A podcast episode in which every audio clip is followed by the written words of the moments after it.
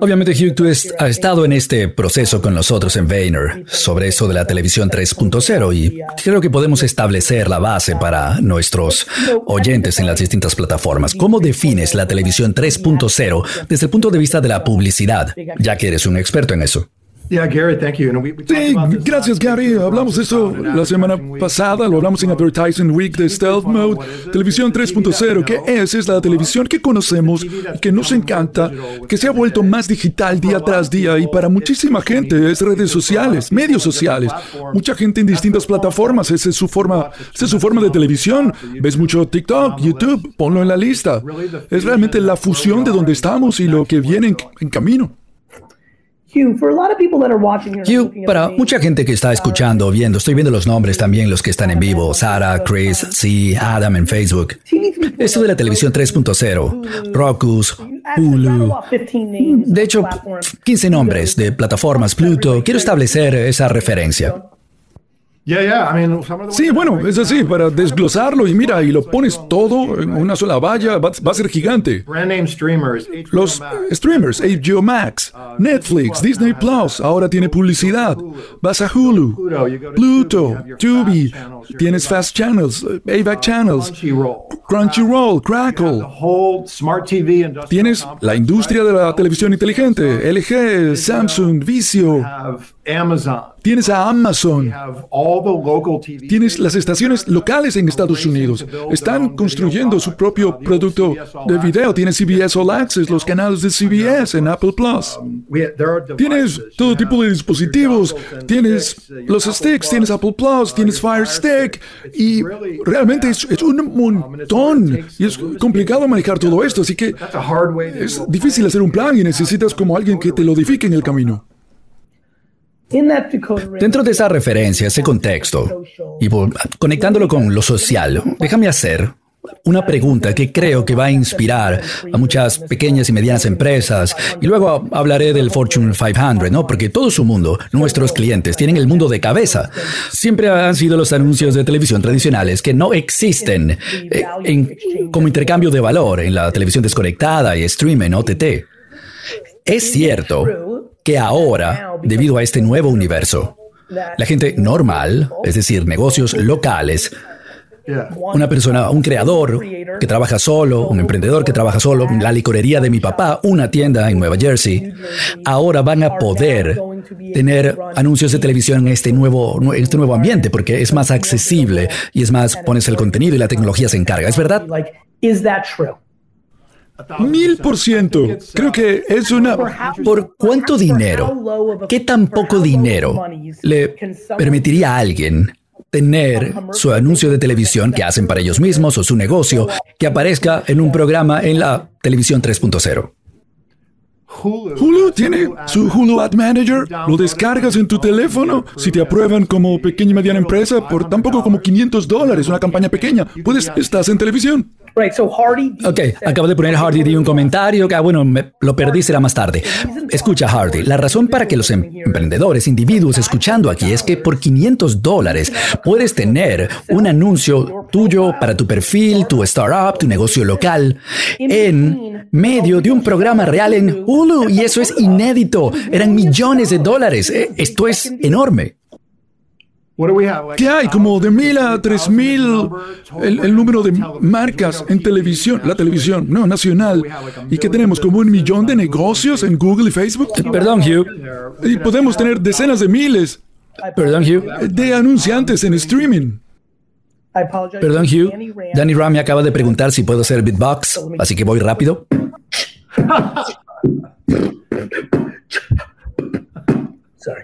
Perdón, tenía que hacerlo. Ok, ¿qué significa esto? Tenemos tres minutos más. ¿Qué significa para los grandes?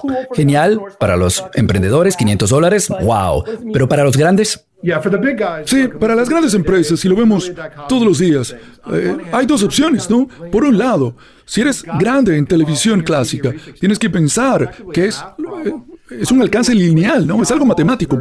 ¿Cómo reemplazas los ojos que se van con la, bajada de los ratings? ¿Cómo los recuperas en streaming? Y B, y es fascinante lo que decías antes, ¿no? Para la gente de marketing que han estado mucho en el mundo digital y creen en eso de construir la marca en el mundo social, ahora tu campaña digital, a lo mejor tienes un portafolio, pero con un pequeño presupuesto y solo estabas en el mundo social, búsquedas YouTube y ahora puedes complementar en televisión en todo el país como BeFriends. Exactamente, es así. Te lo preparé. Tú sabes lo que estoy haciendo con todo esto. Idea final, dos minutos. ¿Qué tan asustada está la gente con esta tecnología, con este cambio? ¿Y quiénes son los perdedores si no dan el paso? Yo, diría que no se trata de estar asustados, pero sí confundidos, ¿no? Es, es muy complejo, es difícil de entender, requiere una coalición de, asociados. A lo mejor necesitas un tercero que te ayude a investigar o contratar más influencers o producir más contenido creativo, como trabajo con esa frecuencia baja. Es como un momento de confusión, igual que hace como 10 años, ¿no? Cuando salieron las redes sociales y creo que la gente que va a perder es la gente que no del paso. Si das un paso atrás, mantienes tu mismo plan, dos anuncios al año, los consumidores se mueven más rápido que la marca, las compañías de medios se mueven más rápido que las marcas, están creando estos perfiles de streaming, plataformas globales, así que tienes que participar y creo que los ganadores van a ser los que hagan pruebas y aprendan. ¿Por qué no quisieras hacer la prueba? Tú mostrabas tu producto antes, te puedes asociar. Si eres un CPG, productos empacados de consumo, asóciate con Walmart Connect o Roku. Prueba la compra directa a través de la televisión, lo hablamos en Advertising Week. Nunca ha habido una mejor oportunidad para hacer esas pruebas ahora. Hugh, muchas gracias y voy a decir dos cosas. E, esta conexión de 10 minutos, corta, y lo veo en los comentarios, ¿no? Se trata de que vayas a Google. ¿Cómo pongo avisos de 500 dólares en Google? Lo que Hugh, Hugh y yo estamos haciendo es crear el conocimiento, la oportunidad estratégica de alto nivel, y para mucha gente es literalmente Google.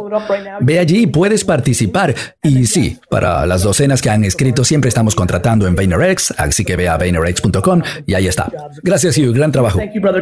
Gracias, Gary. Gary, no puedo creer que ahora tenemos a Ben Silverman. Una leyenda de Hollywood. Leyenda de Hollywood. Mi familia está adicta a The Office. Le decía a Ben que fuimos de vacaciones a la playa y todos mis hijos lo único que querían hacer era ver The, Office. Es un emprendedor y visionario que está detrás de eso y mucho más. Bienvenido, Ben. Hey, me impresionó Hugh. Tienen gente inteligente con canas ahí. Sí, envejecimos un poco desde que tú y yo hicimos Planet of the Apps. Ahora somos adultos. Sí, sí, una contratación impresionante. Me encanta ver a Hugh. Oye, tú, tú eres una figura de la industria en el lado creativo. Um, porque cuéntale a la gente, porque creo que a la gente le, va a encantar, ¿no? Tu punto de vista, humildemente, vamos a darte un minuto para que hables de tu impresionante carrera y las cosas que haces y luego hablo yo. Bueno, he buscado de manera permanente las mejores ideas donde sea que estén o estuvieron. Cuando viví en Londres encontré Quién quiere ser millonario, Big Brother, Survivor. Los traje a Estados Unidos y como que es mi culpa. Pudiera ser el título de mi biografía sobre reality TV, ¿no? Y luego migré a crear nuestro propio contenido aquí en Estados Unidos y adaptando a otros. Creé el Biggest Loser, los Tutors. Produje y empaqué The Office, encontré a Steve Carell para que fuera el protagonista, Greg Daniels para que fuera el escritor principal, manejara el programa, el genio detrás de todo esto. Siempre creí en el contenido latino, Latinx, ese contenido como una forma de conectar todo el continente. Entonces, Ugly Betty, Betty la Fea, Jane the Virgin, otros programas seminales que puedo poner ahí en mi currículum. Y ahora, haciendo un montón de contenido para distintas, aquí llama a mi esposa, perdón, y todo desde Chop, que está en Food Network, el programa número uno de comida en el mundo. Espero que todos lo estén viendo. Chop y Chop Jr. con sus familias y produciendo y grabando Chaque Azul ahora en África con Antoine Fuqua, que realmente me, me emociona para Showtime y Paramount Plus. Y haciendo contenido premium de alto nivel para todas las plataformas. Eso fue un minuto o menos. Fui co-presidente de NBC, Universal Media, y tuve el gran privilegio de poner a Gary Vee siendo los primeros en la primera ola en Apple, en el contenido. Y bueno, no es siempre bueno ser el primero. Sí, me hubiera gustado ser el segundo en llegar. La historia sería muy diferente, ¿no? Lo sé, eso me ofreció. brother, what Hermano, ¿cuáles son las compañías de producción, los creadores que están tratando de llenar todas estas tuberías digitales? Hulu, Peacock, HBO Max. Sí, edúcale, educa un poco a la gente sobre lo que hay detrás en Hollywood ahora, la televisión 3.0, hablamos de marketing, publicidad, pero desde el punto de vista creativo, es algo al alcance de todos, hay muchos más compradores. Netflix tenía una enorme ventaja, mataron el backend por un rato porque tenían esa ventaja. Cuéntanos, hay mucha gente inteligente gente aquí, ¿qué cambió para la gente inventando los programas y haciendo los programas con esta explosión de los servicios over the top, OTT, y el nuevo ambiente de esta televisión? ¿Cómo es la diferencia de cuando tú tomabas decisiones en NBC, había tres, cuatro grandes jugadores y ahora hay una gran evolución? O los que ya estaban ahora en el mundo streaming en lugar de cable. ¿Qué, qué está pasando? Bueno, es parte ataque y parte defensa, ¿no? Estas compañías se están reuniendo para lanzar nuevas ofertas, aprovechar lo que permite la tecnología, que es una relación directa con el consumidor, esta dinámica, y la forma como pueden proveer su contenido a través de Internet directamente a tu casa. Y esto ha abierto muchas oportunidades eh, que están siendo aprovechadas por la red de estudios, el oligopolio que ha manejado el contenido en Hollywood por los últimos 50 años.